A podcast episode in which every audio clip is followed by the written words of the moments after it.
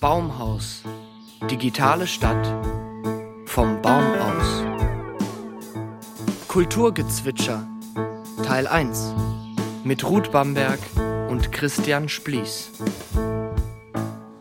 Hey Christian. Hallo Ruth. Folge Digitalisierung und ja, Kultur. Ganz großes und weites Thema. Wir fragen, wie die Corona-Krise eigentlich uns die Möglichkeiten eröffnet hat, mit den coolen neuen Tools, zum Beispiel mit Zoom, uns trotz den Verboten und Beschränkungen nicht nur zu sehen, miteinander zu sprechen und zu besuchen, sondern sogar Produktionen ermöglicht hat künstlerische? Da gibt es etliche. Vor allem ja auch über Instagram zum Beispiel, was ja ein komplett neues Medium ist, mehr oder weniger, durch die Livestreams, die da eben halt geboten werden. Das ist mir so aufgefallen in der letzten Zeit, dass das vermehrt gekommen ist. Und wir haben natürlich auch das gute alte YouTube, in das eben halt Theater momentan ihre ganzen Aufführungen eben halt einstellen oder eben halt auch mal versuchen, neue Dinge zu tun. Aber ich bin mir nicht so ganz sicher, ob das wirklich neue Dinge sind. Aha, also YouTube kenne ich und Instagram, muss ich gestehen, habe ich bis jetzt noch nicht angeguckt. Unterscheidet sich Instagram irgendwie von YouTube? Beziehungsweise, das weiß ich, Instagram unterscheidet sich von YouTube. Aber unterscheidet sich Instagram von Facebook? Weil auf Facebook kannst du ja auch Livestreaming machen. Ja, aber Instagram ist noch eine Spur persönlicher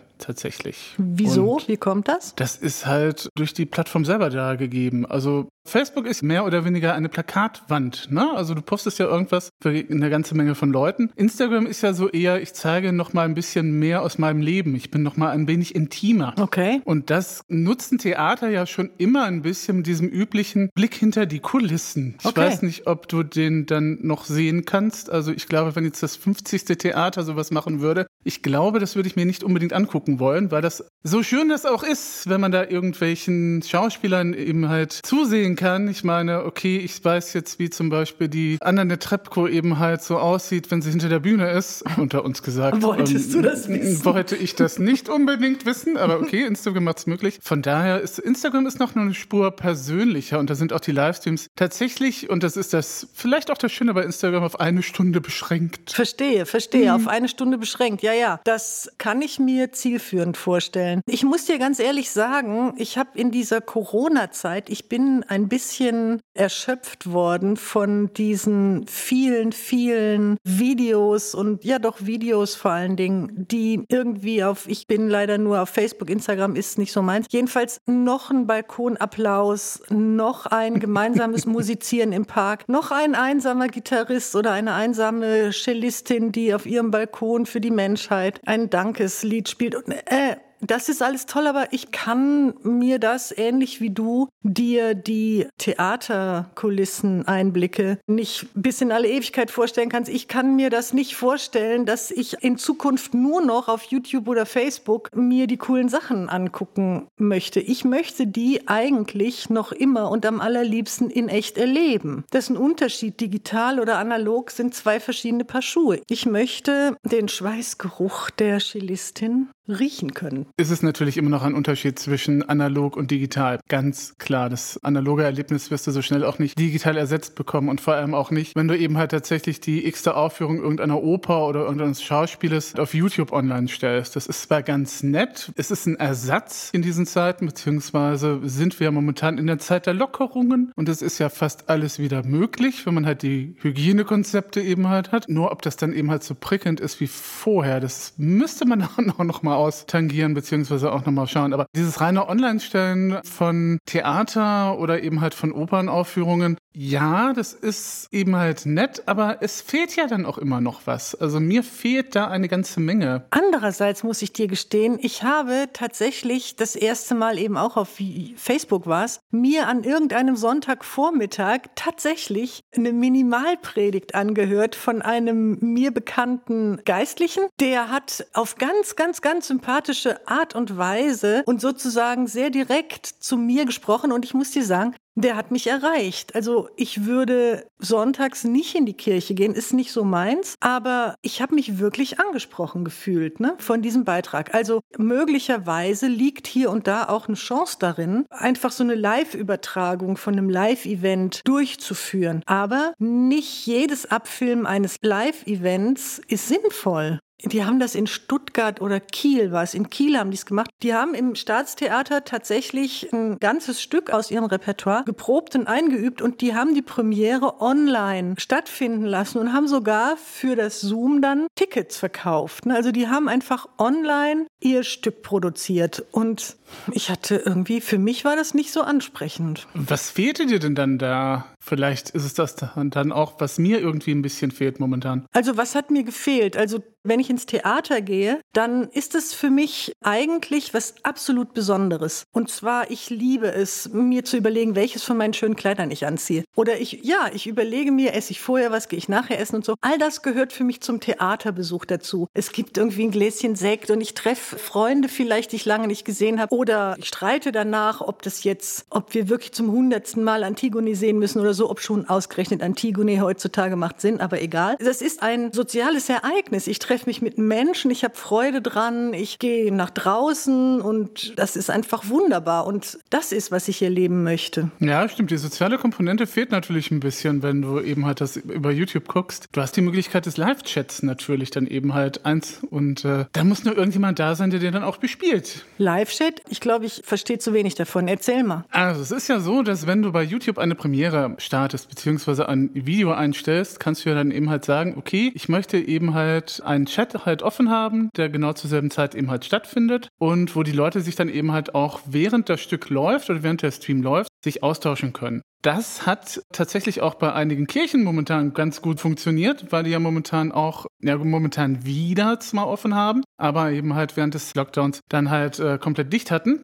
Da hat das so funktioniert, als wäre man tatsächlich irgendwie so vom Kirchvorplatz, würde eben halt seine alten Bekannten erstmal treffen. Guten Morgen, wie geht's dir denn Ach heute so? so? Ja, schön. Das kann man dann halt mit dem Chat machen. Man kann natürlich auch ein bisschen weitergehen und zwar ein bisschen interaktiver werden. Zum Beispiel gibt es ja durchaus Gottesdienste, in dem halt schon Mentimeter eingesetzt wird, also ein Umfragetool, wo dann eben halt der Pfarrer sagt, was haltet ihr von dem und dem Thema? Wir haben da drei Möglichkeiten zur Auswahl. Das ist hier der Code, das ist die Webseite. Ihr gebt auf die Webseite, gebt den Code ein und könnt dann eben halt voten. Lie- Lieber Christian, ich habe gerade den Eindruck, als wären ausgerechnet die Kirchen bereits ganz weit vorne. Das kann ich irgendwie nicht, nicht allen Ernstes glauben. Sagen wir mal, sie waren während des eigentlichen Lockdowns sehr weit vorne. Also es hat eben wie in anderen Bereichen auch tatsächlich sehr viel gepusht. Ja, genau. Na, also in dem Falle hat Corona tatsächlich mal eine gute Seite gehabt, in dem halt gezeigt worden ist, was es alles an digitalen Möglichkeiten eigentlich gibt. Und dass man eventuell nicht unbedingt die High-End-Ausstattung braucht, um eben halt tatsächlich Sachen zu produzieren. Einverstanden, das ist ein super Hinweis. Also das ist sogar ein sehr wichtiger Hinweis. Ich glaube, der gilt für den gesamten Kulturbereich. Man kann sozusagen, was die technischen Möglichkeiten angeht, muss man keine großen Mittel in Bewegung setzen. Aber man darf auf keinen Fall sparen an der Regie oder an den Darstellern oder an dem Konzept oder an der, an der Choreografie. Und zwar der Choreografie mit der Kamera oder noch besser mit den virtuellen Räumen, die es schlussendlich sind. Ja, nur was ist jetzt ein virtueller Raum? Das ist jetzt die gute Frage. Beziehungsweise haben wir irgendwie sowas in den letzten Zeiten eben halt gehabt,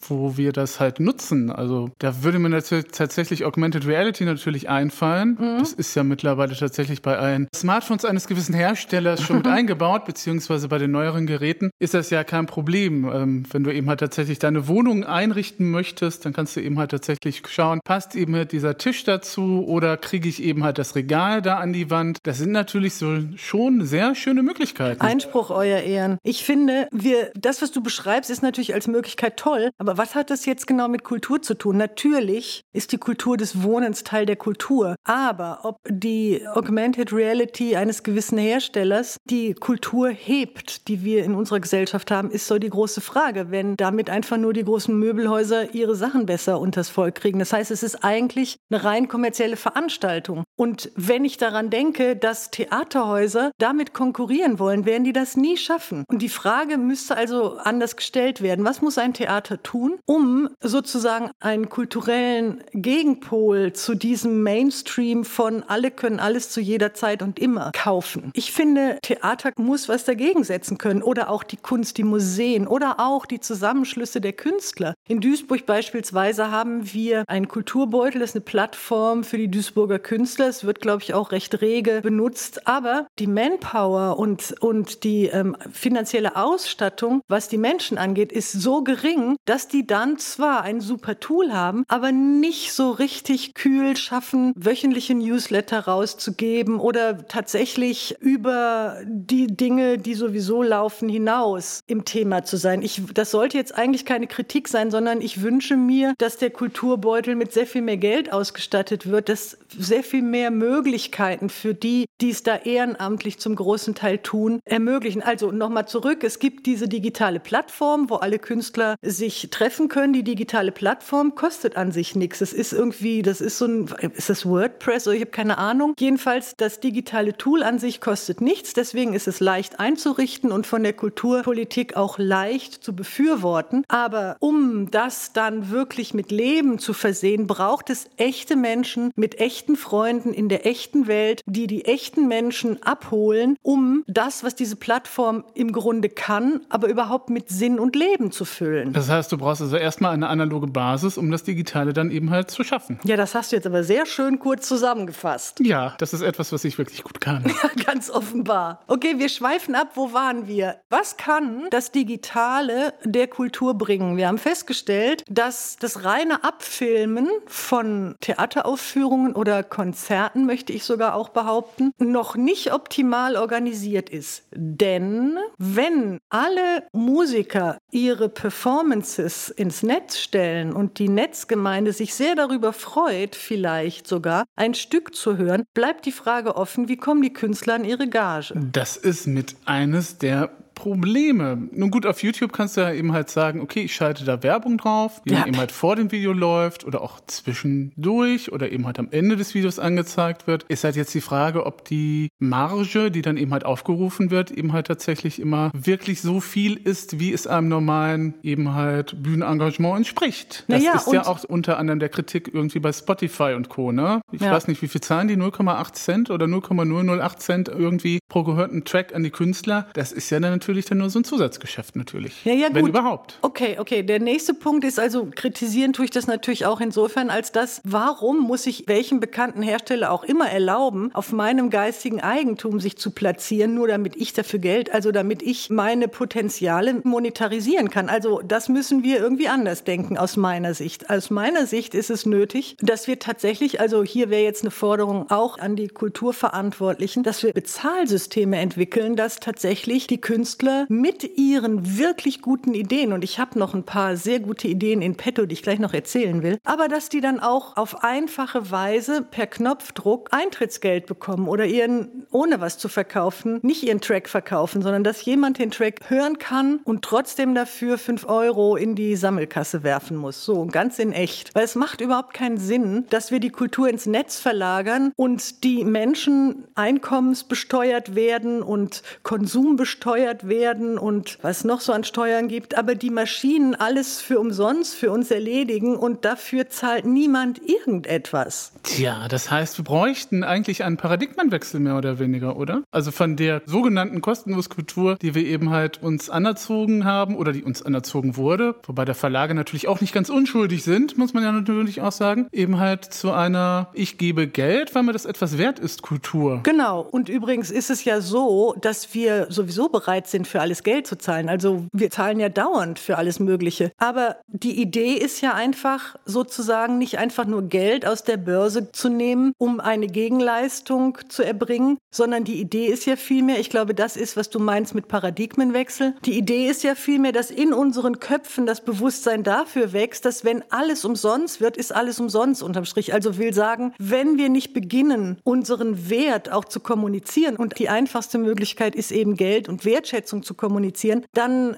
ja, was passiert dann eigentlich? Das ist eine sehr gute Frage. Wenn nichts mehr wert ist, was ist dann eigentlich wert hm, oder wertvoll? Christian, wir werden sehr pessimistisch. Wir gehen nochmal zurück zu den Bezahlsystemen bei YouTube. Also, eigentlich gibt es überall die Donation-Buttons. Das, was fehlt, ist, dass die Leute in der analogen Welt sozusagen ihren Mind changen, also eine andere, eine andere Haltung kriegen, um zu verstehen, dass das Internet eben nicht völlig ohne Geld auskommt. Du hast es ja eben schon gesagt. Paradigmenwechsel. Paradigmenwechsel im Denken, genau. Und Paradigmenwechsel im Sinne von, auch wenn wir die teuren Handys für einen Euro bei einem Vertrag dazu kriegen, das ist kein gutes Geschäft. Und am Ende zahlen wir richtig viel dafür. Und das ist eine Marketingstrategie, wie, wie, wie alles. Wenn wir in den Supermarkt gehen, gibt es so viele verschiedene Joghurtsorten und überall ist dasselbe drin, nur andere Deckel sind drauf. Also man kann doch wirklich verrückt werden. Durchaus, wobei es natürlich auch schon Systeme gibt, in denen man die Künstler natürlich auch problemlos unterstützen kann, sei es jetzt Patreon oder Steady, filme da jetzt auf ein.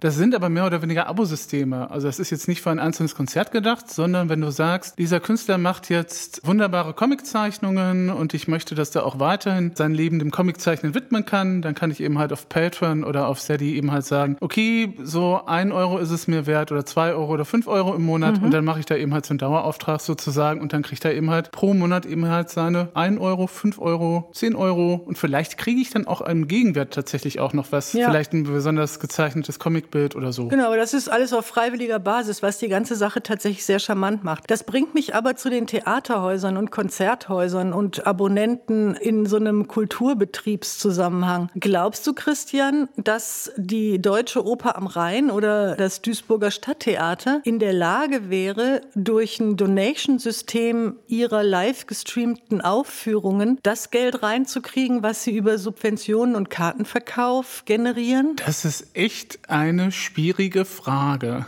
Ich glaube, wenn vielleicht die Hälfte also ich weiß jetzt nicht, wer bereit ist, tatsächlich sich dann eben halt hinzusetzen am Abend und sich so eine Aufführung anzusehen und dann eben halt ein Ticket zu kaufen. Da müsste man mal gucken, wie die Auslastung zum Beispiel bei der in Berlin ist, bei den Berliner Philharmonikern. Die haben das mit der Digital Music Hall. Ne? Du kannst ja dann eben halt Tickets kaufen und dir dann die Konzerte angucken. Ich glaube aber nicht, dass das komplett irgendwie abgefedert werden würde. Dann haben wir einmal mehr, einmal mehr gibt es eine echte Berechtigung, nach einer Monetarisierung zu fragen, wenn irgendwas übers Internet Internet läuft. Also jetzt mal ganz freilassend. Ich meine damit nicht das alte Denken, ne, ich kaufe was und krieg dafür was, sondern mit einem Paradigmenwechsel. Aber die Digitalisierung hat uns sehr viel Tools beschert, die man kostenfrei bekommen kann. Das hat uns dazu gebracht zu glauben, dass viele Dinge einfach nichts kosten, respektive nichts wert sind. Und das ist schlecht. Mhm. Durchaus. Okay, aber noch mal einen Schritt weiter. Ich stelle mir vor, wir würden so echte Kunst mit dem Internet veranstalten. Ne? Also nicht einfach nur was abfilmen oder was archivieren oder was konservieren oder so, sondern sozusagen, mh, hm, man stelle sich vor, jemand choreografiert an 24 Stunden an einem ganz bestimmten Tag eine Zoom-Konferenz in Duisburg, wo es 35 Zoom-Räume gibt, die man betreten kann und in jedem jedem findet was Spektakuläres statt und jeder kann da hineingehen im Sinne von Seins dazugeben. Ich habe das Gefühl oder ich denke, dass diese Art, das Internet oder die neuen virtuellen Möglichkeiten, die wir haben einzusetzen, dem Medium viel mehr angemessen ist. Das kann ich mir durchaus auch spannend vorstellen, wenn du eben halt tatsächlich 35 Zoom-Räume hast und dann eben halt switchen kannst. Ne? Also ich habe es ja auf der Republika eben halt so, die ja dieses Mal im Netz stattfand. Genau. Eigentlich ja. keine Online-Tagung, ja. sondern eigentlich eine Internetkonferenz Konferenz, ja. ähm, die ja auch drei oder vier Räume hatten. Ja. Da hat das mit dem Switchen von Raum zu Raum ja auch wunderbar funktioniert. Kann genau. ich mir genau. durchaus vorstellen, dass das irgendwie funktionieren könnte, ja. Genau. Durchaus. Also Christian, es geht ganz offensichtlich darum, dass wir mit den digitalen neuen Medien die Kunst, die von vielen, vielen Menschen mit sehr großer Leidenschaft, großem Herzblut und sehr viel Können umgesetzt wird, diese Kunst und Kultur nicht einfach mit den neuen Medien abzubilden, weil das ist schade. Die Künstler machen gute Sachen, das muss man nicht abbilden und konservieren, sondern es geht eben darum, mit den neuen Medien selbst sozusagen eine neue Kunstform oder eine neue neuere Kunstform, gerne angelehnt an die alten, aber immerhin etwas Eigenes mit den neuen Medien zu veranstalten, richtig?